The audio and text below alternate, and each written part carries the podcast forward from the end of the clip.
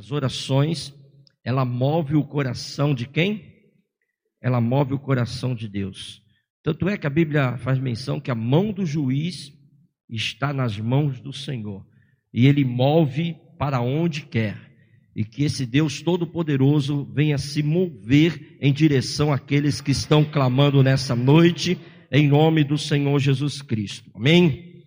Eu acredito também que os pedidos são diversos, assim também como as perguntas que pessoas têm colocado diante de Deus. Eu separei algumas aqui só para você entender a linha de, de pensamento que nós estamos querendo trazer aqui nessa noite. Por exemplo, pessoas têm perguntado, Deus, o porquê de tantas mortes? Não sei se já te confrontaram com essa pergunta, mas já me perguntaram para mim. O porquê de tantas mortes? Como se, tipo, se Deus é Deus, por que, que pessoas estão morrendo, né? Outras coisas, por que tantos desemprego, tantas pessoas desempregadas, tantos pais de família, tantas pessoas que estavam aí pagando as suas contas, sobrevivendo, e agora por que tantos desemprego? O porquê? O porquê? E esses porquê, nós iremos ministrar uma palavra com um tema que nós achamos muito propício da parte de Deus nessa noite. O tema é a, a quem Deus responde. Quem quer resposta de Deus? E esse a quem Deus responde não é no sentido de quem ouve a voz de Deus, mas é no sentido existe alguém para quem Deus responda? Foi esse sentido que o Espírito Santo de Deus colocou no meu coração. Só lembrando cada um de nós aqui, em relação às orações e à salvação também, para Deus, elas são todas condicionais. Ou seja, sempre haverá algo que eu tenha que fazer para que Deus possa estar se manifestando. É aquela palavrinha que tanto eu uso na língua portuguesa, se, porém, contudo, todavia, né? São condição, são palavras condicionais para se obter alguma coisa. E eu separei algumas condições aqui, não que a língua portuguesa fala, mas que a Bíblia é, nos condiciona a fazer para que Deus possa responder às nossas orações. A primeira coisa está em Mateus capítulo 7, versículo 7. A primeira coisa condicional que Deus nos coloca na palavra para que nós possamos, para que Ele possa ouvir e responder às nossas orações. Está escrito assim, Mateus capítulo 7, versículo de número 7. Pedi e dar-se-vos-á, buscai e encontrarei, batei e abre-se-vos-á. Ora, o texto é muito claro. Muitas pessoas pedem, evangelista Wesley. Eu acredito que no dia de hoje, muitas pessoas, até quem está nos assistindo, pediu algo para Deus. Porque pedir todos pedem. Mas a quem Deus responde? Aqui está dizendo que aquele que busca. Então, qual é a condição, a primeira condição, para Deus responder às minhas orações? Eu tenho que buscar Ele. Quem veio buscar o Senhor Jesus aqui nessa noite, irmão? Lembra do que disse o profeta Jeremias? Eu bem sei os pensamentos que tenho de vós, diz o Senhor, pensamentos de paz e não de mal, para vos dar o fim que desejais, então me buscarei, passareis a orar a mim e eu vos ouvirei. Buscar-me-eis e me encontrareis quando me buscarem de todo o vosso coração. Sereis achado de vós, diz o Senhor. Então ele muda a sorte. Quem está entendendo? É que às vezes a gente não trabalha é, na nossa mente ou na nossa razão, Pastor Eduardo. A gente não trabalha com essa palavra condição. Às vezes nós lemos um versículo e nós só nos apegamos naquilo que Deus vai fazer. Buscar-me-eis, nós esquece. Mas Deus vai me encontrar. Não, Deus vai ouvir. Não, Deus vai fazer. Tá, mas qual é a condição disso? Buscar. Buscar como? De todo o vosso coração. Então, olha só, ele está dizendo: se você fizer isso, eu mudo a tua sorte. Deixa eu ver se já tem gente acreditando aqui que hoje é Deus de mudar a tua sorte em nome do Senhor Jesus. Segunda coisa, condicional, irmão. É uma palavrinha muito conhecida, pouco entendida e pouca praticada. Obedecer. A condição para Deus responder a nossa oração é obedecer. Lá no livro de 1 João, capítulo 3, versículo 22, livro de 1 João, capítulo 3, versículo 22, antes de Apocalipse, no finalzinho da Bíblia, está escrito assim: E qualquer coisa que lhe pedimos, dele a recebemos, se, condição, guardamos os seus mandamentos e fazermos o que é agradável à sua vista. Olha que coisa interessante que a palavra de Deus está dizendo.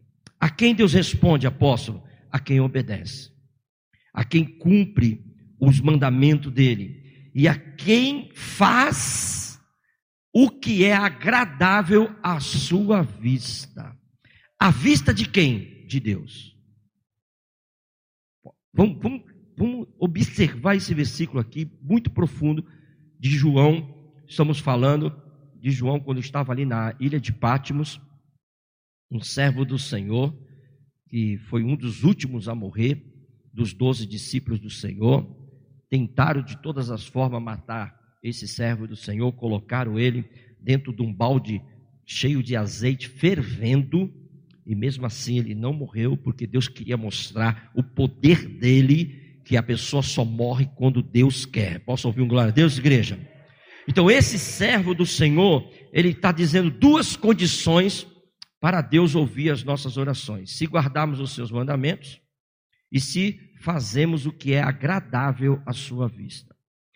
Às vezes, às vezes, é fácil fazer uma coisa à vista de alguém que seja agradável.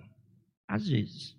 Às vezes você pode fazer uma coisa para alguém e a pessoa achar, puxa, que, que bacana, que bonito, que gesto bondoso, que gesto maravilhoso que você fez para comigo. Só que aqui João está dizendo que eu tenho que fazer o que é agradável à vista de Deus. E aí, irmão, Deus, ele não aceita qualquer coisa, de qualquer forma, de qualquer maneira. Deus ele tem alguns requisitos. E esses requisitos aqui que eu entendo fazer o que é agradável à sua vista, é só você deixar o Espírito Santo trabalhar no teu coração, fluir, e você perguntar: Senhor, o que eu estou fazendo é agradável? Eu estou te agradando com isso que eu estou fazendo? Dá um exemplo. Você, se você é casado, se você discute, briga com a sua esposa, se você agride, você acha que isso é agradável aos olhos de Deus? Sim ou não? Então, se eu faço isso, preste atenção, estou falando de intimidade. Se eu faço isso nas escuras da minha casa, no quarto, um filho não vê, sei. Se eu faço isso às escuras, eu grito, eu firo, eu machuco. Aos olhos dos homens, eles não estão vendo. Então você pode tranquilamente, num sentido, sair da sua casa e fazer um outro gesto para uma pessoa, a pessoa fala, nossa, como ele é educado, mas só sabe. Mas só sabe quem vive. Mas só sabe lá dentro de casa. Como essa pessoa que está achando que você está fazendo uma coisa boa e você é um cara legal, uma pessoa legal, bacana, ela não sabe disso, é agradável aos olhos dela, mas aos olhos de Deus, Aí depois a pessoa chega, Deus, me ajuda, Deus. Aí Deus, eu te ajudo. Se você pedir perdão, eu te ajudo. Se você mudar as suas atitudes, eu quero te ajudar. Mas a minha condição é que você faça o que é agradável aos meus olhos. Quem está entendendo, irmão? Outra coisa, quarta, Terceira, perdão. Terceira, coisas condicionais. Aceitar a vontade de Deus. Livro de 1 João também, capítulo 5, versículo 14. 1 João 5, versículo 14. Está escrito assim: E esta é a confiança que temos nele, que se pedimos alguma coisa, ó, segundo a sua vontade, ele nos ouve. Olha, olha que coisa forte. E esta é a confiança que temos em Cristo, João está falando. Que se pedimos alguma coisa, então pedir você pode pedir. Se você pedir alguma coisa, seja o que você pediu hoje, seja o que você vai pedir daqui a pouco, o que você vai pedir quando chegar na tua casa, se pedimos alguma coisa, vírgula, ele dá uma pausa. Qual é a condição de eu pedir algo? Segundo a vontade e aqui no original, eu fui buscar essa, esse versículo, quando fala de vontade, está falando da vontade soberana de Deus. Deixa eu dar esse detalhe. Porque às vezes a pessoa, talvez você não saiba, mas existe a vontade permissível de Deus e a vontade soberana de Deus. A vontade soberana de Deus é aquela que está lá em Romanos capítulo 12, é, quando o apóstolo Paulo ele escreve dizendo: para que podeis experimentar qual seja a boa, perfeita vontade de Deus em Cristo Jesus, nosso Senhor. Então, essa boa e perfeita vontade é a vontade soberana de Deus. Quem está entendendo?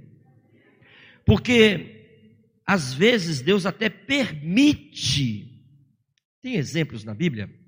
Me veio pelo menos dois agora aqui o povo de Israel quis, evangelista L, se comparar com as outras nações. E é um perigo quando, quando você começa a olhar lá fora. E eles começaram a observar que lá fora as outras nações eram governadas por homens. E eu não sei o que passou na cabeça de Israel, do povo de Israel. Eu não sei quem espalhou isso, pastor Eduardo. Que começou a incendiar o coração das pessoas a quererem um rei. Come, algum momento começou. Não, todas as nações têm reis. Ó, tu vê o rei fulano? Olha o que o rei fulano faz para aquele povo deles. E eles começaram a fazer essa comparação. Só que a comparação que eles estavam fazendo era a comparação de deixar a vontade do todo soberano, do todo poderoso, que abriu o mar vermelho, que fez eles passar a pé enxuto, que fez maravilhas, que governava o povo com o amor dele, sempre voltando para o povo em querer atraí-lo novamente para sua presença, eles esqueceram disso. E eles se iludiram com que alguns reis estavam fazendo, entre aspas, de bom para o povo. E aí qual foi a oração deles? Dai-nos um rei. Todas as nações têm rei, dai-nos um rei. Nós também queremos um rei. E como é que eles começaram a, a, a a intimidar, não, a impressionar, a suplicar o favor de Deus pelo profeta. O profeta era a boca de Deus. Então você imagina, nós estamos falando, será 3, 4 milhões, Paulinho? Imagina a igreja em peso chegar para o profeta e chegar, não, faz isso. Não, faz. Você não está vendo que isso aqui é a melhor coisa? Olha, vamos ser governados por um homem. Imagina, Wesley, a pressão de tanta pressão, amado, que Israel fez, o profeta então chega e vai até Deus. A Deus. O povo, o povo está pedindo o rei. Aí Deus lá do céu, ó, esta não é a minha vontade. Tipo assim, eu sou pai. Eu sei o que é melhor para você. Vocês estão pedindo algo que vocês vão sofrer. Quem está entendendo, irmão? Vocês não têm noção do que, que é ser governado por um homem. Quando vocês caírem na mão de um homem cruel, vocês vão padecer. A Bíblia diz em Provérbio que o povo padece quando é governado pelo ímpio. Mas quando o justo governa, o povo prospera, o povo se alegra. Eles insistem. Nós queremos um rei. Nós queremos um rei. Entra a vontade permissível de Deus. Não era o que Deus tinha para Israel. Então Deus, vocês estão pedindo, eu vou dar, eu vou responder o seu pedido. Saul significa pedido. Vocês pediram, está aqui, um homem vai te governar. E nós sabemos da história. Saul começou bem, mas depois. E aí, se você for analisar todas as histórias dos reis de Israel, depois a divisão que teve, os reis de Judá, aí você vai ver que se, se você hoje olha para os impostos do Brasil, que é um absurdo. A gente paga imposto aqui de tudo, até para andar, acho que nós já estamos pagando imposto. Se você olhar para os impostos do Brasil, é só você olhar o rei de Israel chamado Salomão, que para sustentar todas as mil mulheres, palácios, tudo, ele arrochava onde? Nos impostos. Aí o povo que pediu alguém, aí está lá esse alguém agora governando, pode pagando, pode pagando, pode pagando, pode, e, e até hoje é assim. Quem está entendendo, irmão? Então, antes de você pedir algo para Deus, seria bom você chegar e falar: Senhor, é uma oração que Jesus nos ensinou, tá? Não é moda minha, não. É oração que Jesus nos ensinou. Não faça a minha vontade, mas faça a tua vontade. Porque quando você está dizendo isso para Deus, Senhor, eu não quero que seja a minha vontade. Aí Deus vai entender o seguinte: ah, tá, então você quer essa cadeira, mas eu tenho um trono para você. Como você está deixando a minha vontade, então você vai chegar nos lugares mais altos. Se você crê, aplaude e glorifica o nome do Senhor Jesus.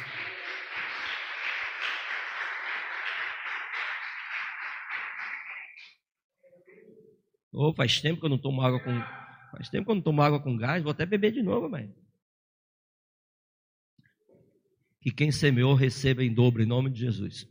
Amados, deu para entender a diferença de vontade permissiva e vontade soberana?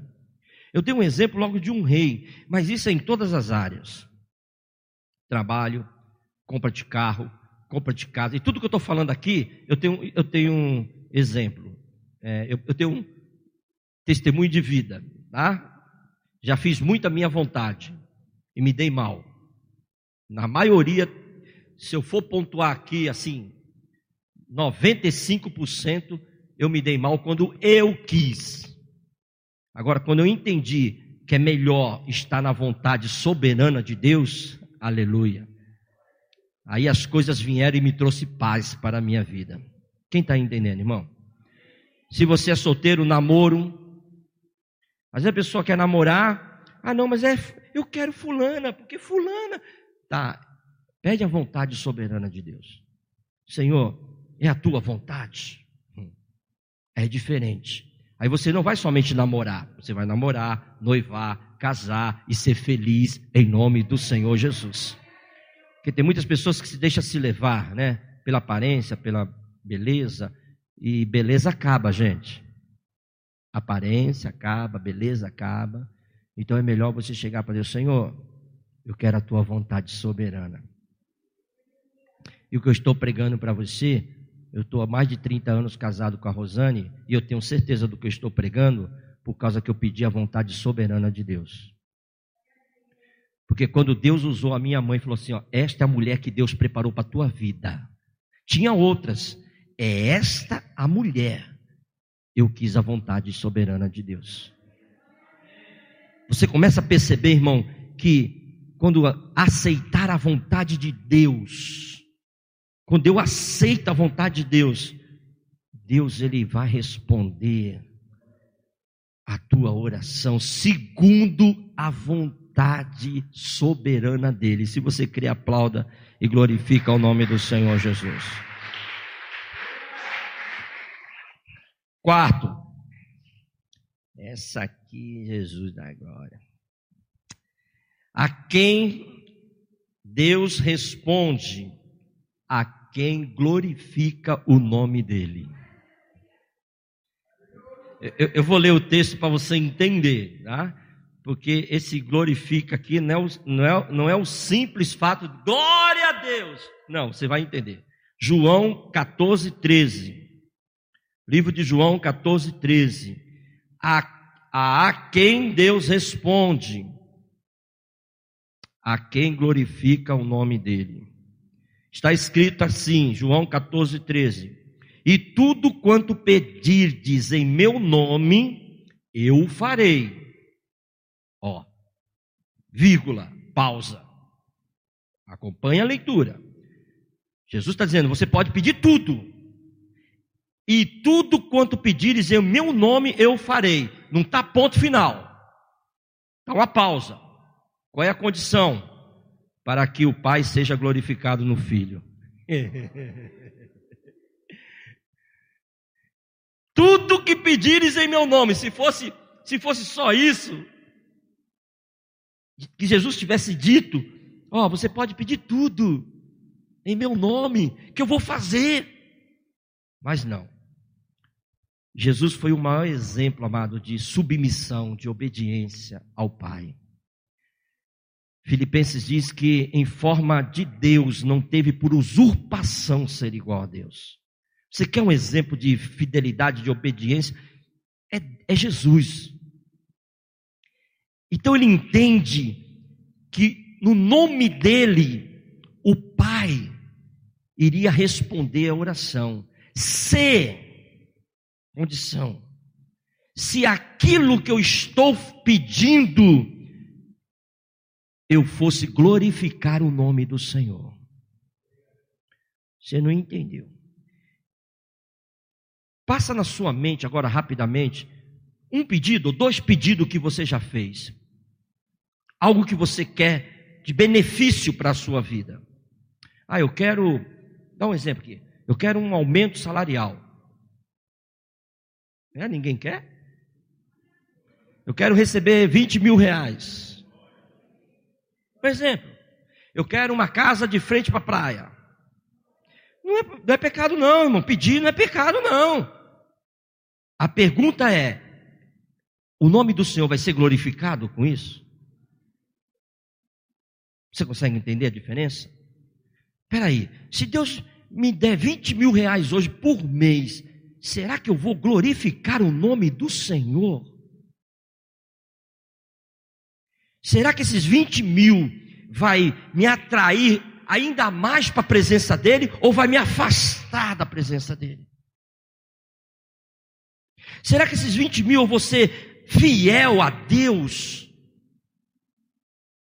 É isso que Jesus está falando aqui. Então você pode pedir, e, e aqui vai uma. Eu vou deixar a tua mente hoje. Eu quero pregar para pessoas que pensam hoje.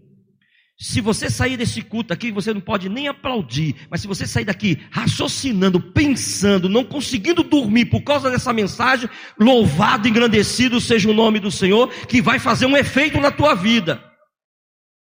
Amado, glorificar o nome do Senhor por aquilo que Ele está fazendo na minha vida não é tão simples. Eu preciso entender isso. Senhor, um exemplo na Bíblia, Jacó. Jacó ele teve um, um sonho, uma visão dos anjos que subiam, desciam, e aquilo deixou Jacó maravilhado e, e Jacó viu que Deus tinha para a vida dele, e quando ele ele termina aquele sonho, ele pega, levanta um altar, eu preguei isso aqui, ele levanta, ele pega aquela pedra que ele deitou, ele faz ali um altar e ele faz um voto ao Senhor. Deus, olha, se tu me trazer de volta, se tu me livrar dos meus inimigos, se tu me livrar do meu irmão que está querendo me matar, Senhor, e se tu realmente me prosperar, Senhor, eu te darei o dízimo. Jacó ele falou algo, ele pediu algo, e Deus sondou o coração dele. E Jacó foi abençoado. Eu quero que você pensa, será o que você está pedindo hoje vai glorificar o nome do Senhor Jesus? É isso, é isso que tem que te incomodar. Ah, eu quero isso. Ah, só pode, pode fazer isso. Faz tempo que eu não conto, veio, veio, veio, na minha mente esse testemunho agora, eu vou compartilhar. Eu chamo de testemunho, porque é triste. O início até é bom, mas o final é triste. Há muitos anos atrás, nós ainda estava de, de, barracão aqui, era, era madeirite aqui. Chamavam da Arca de Noé. E nós já tínhamos um projeto de construir o templo. E tinha uma pessoa, não vou dar muito detalhe, nunca mais a vi também, não sei nem por onde anda, mas tinha uma pessoa que congregava, e sabe aquelas pessoas que chega como coitadinha? É espírito de. Me ajuda aí, vai, fugiu. Comiseração, sabe? Ai, pastor, eu ganho tão pouco, pastor. Pastor, eu ganho menos do que o salário mínimo. Pastor, eu tô, estou tô vendo, eu tô vendo a obra que está precisando. Deus sabe do meu coração, pastor. Sabe? Querendo comover. Pastor, mas se Deus fizer isso por mim, pastor, se Deus me abençoar, o senhor vai ver, pastor. Essa igreja vai, não demorou dois meses. Demorou, Rosane? Não demorou dois meses que eu estou falando. Essa pessoa veio com esse 7-1. Porque tem uns crentes 7-1. Pensa que Deus não sabe, mas sabe. E não demorou dois meses, essa pessoa recebeu um dinheiro bom, coisa de hoje, mais de 100 mil reais, nos dias de hoje. Eu pergunto para você: o dízimo entrou? Passava até do outro lado da igreja. Sabe por quê? Às vezes as pessoas não entendem princípios, mas eu vivo pelo princípios da palavra de Deus. Sabe por quê? Quem não é fiel no mínimo, nunca será no muito. Irmão, não sou eu, é a Bíblia que diz. Se uma pessoa não consegue ser fiel com salário mínimo, que seria menos de 100 reais, devolver para Deus, você acha que com 100 mil reais ela vai dar 10 mil reais? Não dá, gente. Então, tem uma orientação de Deus para você, ó, seja fiel no teu mínimo, no teu pouco. Se hoje você tem pouco, seja fiel, porque Deus vai te colocar no muito. Irmão, é princípio de Deus. Se aquilo que você está pedindo vai glorificar o nome do Senhor, tenha certeza que Ele vai responder às tuas orações. Quinto, hum, não duvidar. Quinta condição para Deus responder às nossas orações: não duvidar. Tiago 1,16. Tiago 1,16. Está escrito assim: Peça, porém, com fé, em nada duvidando. Em outra tradução está, e não duvidando. Aqui já é ponto e vírgula. Eu não fui um excelente aluno, mas aprendi algumas coisas. Vírgula é uma pequena pausa. Ponto e vírgula é uma pausa prolongada. Então, peça, porém, com fé. Só aqui tem três vírgulas, são três pausas. Em nada duvidando, ponto e vírgula, uma pausa maior, Fran. Uma pausa maior. Porque o que duvida é semelhante à onda do mar, que é levada pelo vento e lançada de uma parte para outra. Deus responde à oração de quem não duvida. Amado, se tem uma coisa que eu acredito, uma das coisas que deixa o coração de Deus triste, é a dúvida. Você, você conhece a palavra? Jesus, quando acalmou a tempestade, primeiro ele acalma a tempestade, mas depois que ele entrou no barco, ele chegou para os discípulos e desceu a lenha. Por que vós duvidais? Vocês não estão comigo? Se você está pedindo algo duvidando, Deus não tem como responder. Agora, se você falar, Senhor, eu creio, Senhor, que a tua vontade vai vir sobre a minha vida. Eu tenho certeza disso, Senhor. Aí Deus está pronto. Deus está falando com pessoas aqui nessa noite. Que Ele vai responder as nossas orações. É a noite de Deus ouvir as tuas orações. Quem crê, diga eu creio. Igreja, só para fortalecer a tua fé e ver que vale a pena buscar, vale a pena obedecer, vale a pena aceitar a vontade de Deus, vale a pena glorificar o nome do Senhor, vale a pena não duvidar. A Bíblia relata muitas orações respondidas por Deus. Eu destaquei algumas aqui que eu achei interessante para que nós possamos sair daqui fortalecidos. Por exemplo, uma que me chamou muita atenção foi na oração de Josué. Tem uma música muito antiga, muito antiga, que diz: Elias orou, orou, orou. Josué orou. E o quê? E o sol parou. Novamente. Elias orou, orou, orou. E o fogo desceu. Josué orou. E o sol parou. Se começarmos a orar esse tempo treme, esse tempo tremerá se começarmos a orar. Salvaremos vida. Opa! Vidas não estão sendo salvas? Você não está orando. O fogo não está descendo? Está faltando oração. Amado, essa história de Josué, que foi o maior estadista que a humanidade teve, foi o sucessor do maior líder também, considerado o maior líder, tirando Jesus, que foi Moisés.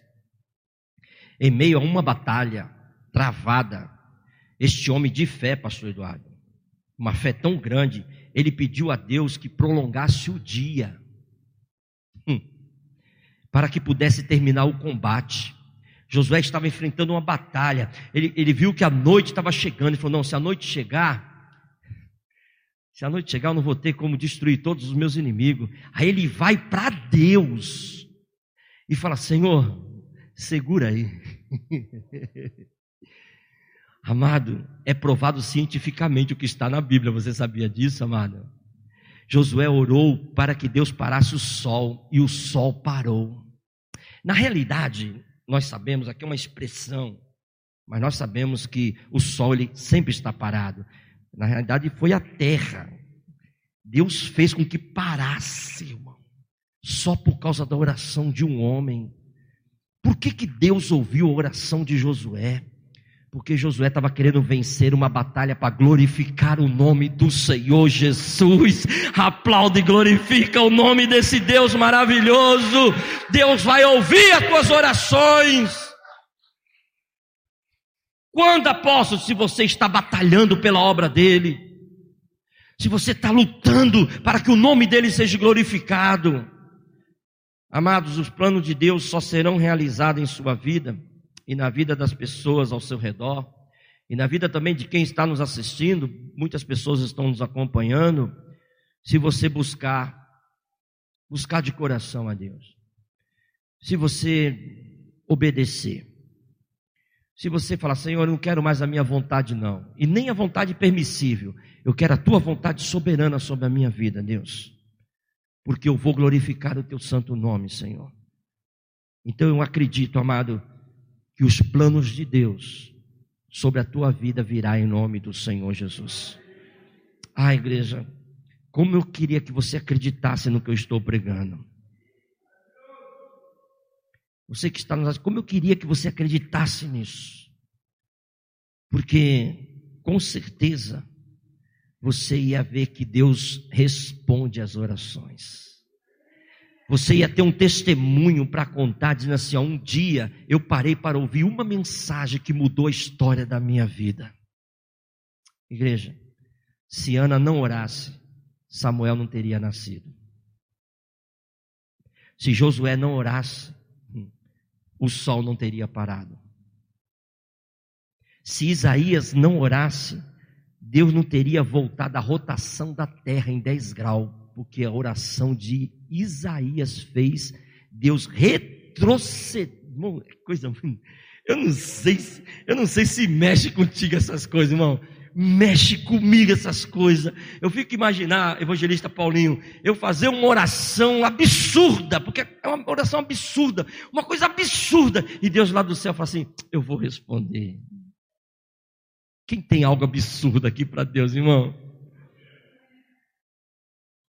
A minha esposa, ela, eu já falei para ela, tem algumas orações que a Rosane faz que brincadeira sobe sem teto de bronze, mas sobe de um jeito que a resposta vem na hora. Eu já falei para a Rosane, pratica mais essas orações aí, Rosane.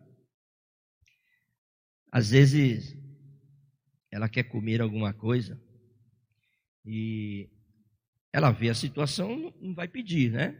É uma mulher sábia, né? Não vai deixar o marido triste, né? Então ela sabe que eu não tenho condição, ela não, não vai pedir. Ela não pede para mim, mas ela fala com Deus.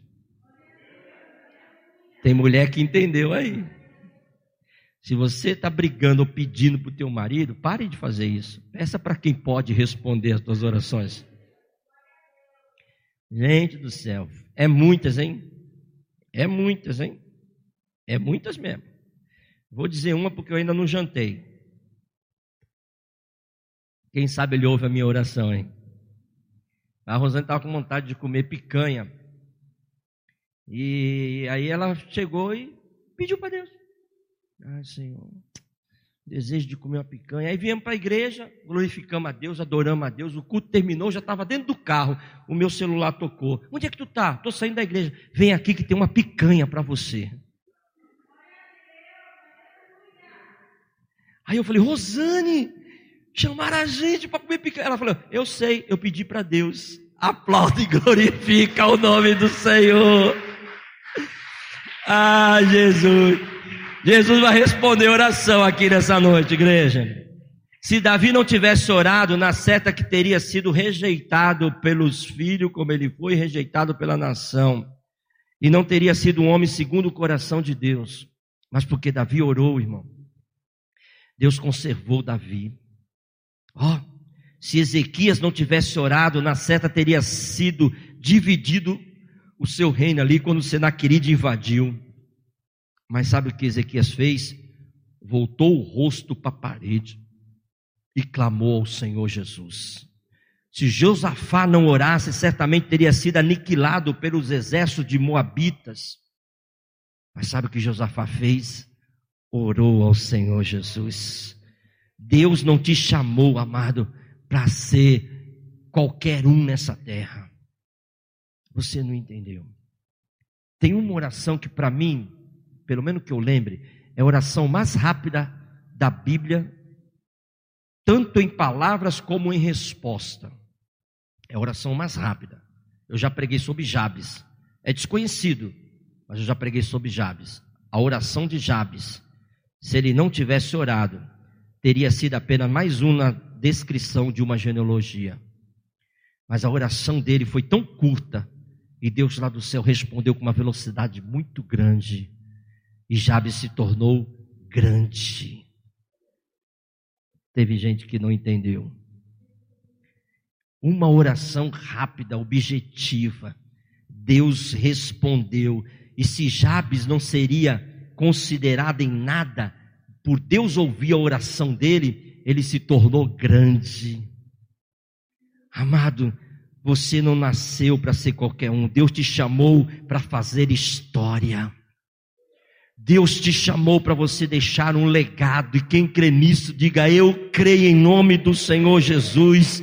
Amado, eu não sei qual é o legado que você vai deixar, ou que você já tem na tua vida, mas Deus está te dando oportunidade, através dessas simples palavras, para chegar para você e dizer assim: ó, eu posso mudar a tua história.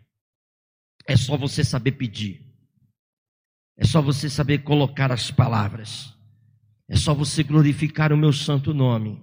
Se Daniel não tivesse orado, o anjo Gabriel nunca teria sido enviado a ele para revelar as maiores profecias da Bíblia. Você não entendeu. Deus quer revelar para você coisas grandes. Vou repetir, Deus quer revelar para você coisas grandes. Daniel, ele foi buscar ao Senhor, Eduardo. Pastor Eduardo, ele buscou ao Senhor, e quando ele buscou o Senhor em oração, nós sabemos que três vezes por dia Daniel orava. Deus falou, ele está orando demais, ele está querendo a minha vontade, ele é um, um jovem obediente. Eu vou revelar para ele o que eu nunca revelei para homem algum. E as revelações de Daniel, irmão, ah, se você conhece um pouquinho de Apocalipse, é, o livro da escatologia, são dois na Bíblia, Daniel e Apocalipse, você vai ver que as profecias, as revelações de Daniel batem com Apocalipse. Por quê? Porque Deus já estava mostrando segredos para este jovem que orou ao Senhor Jesus. Eu profetizo que Deus vai mostrar segredos profundos para você, em nome do Senhor Jesus. Quem acredita em profecia, levanta a sua mão direita que eu quero profetizar a palavra do Senhor de Jeremias 33, 3 que diz: Clama a mim e responder-te-ei e anunciar-te-ei coisas grandes e ocultas do qual tu não sabes. O Senhor está falando contigo. Se você clamar a Ele, Ele vai responder. Coisas grandes. Deus tem coisas grandes para fazer na tua vida. Já tem gente entendendo. Deus tem coisas novas para fazer na tua vida. Deixa eu ver quem acredita.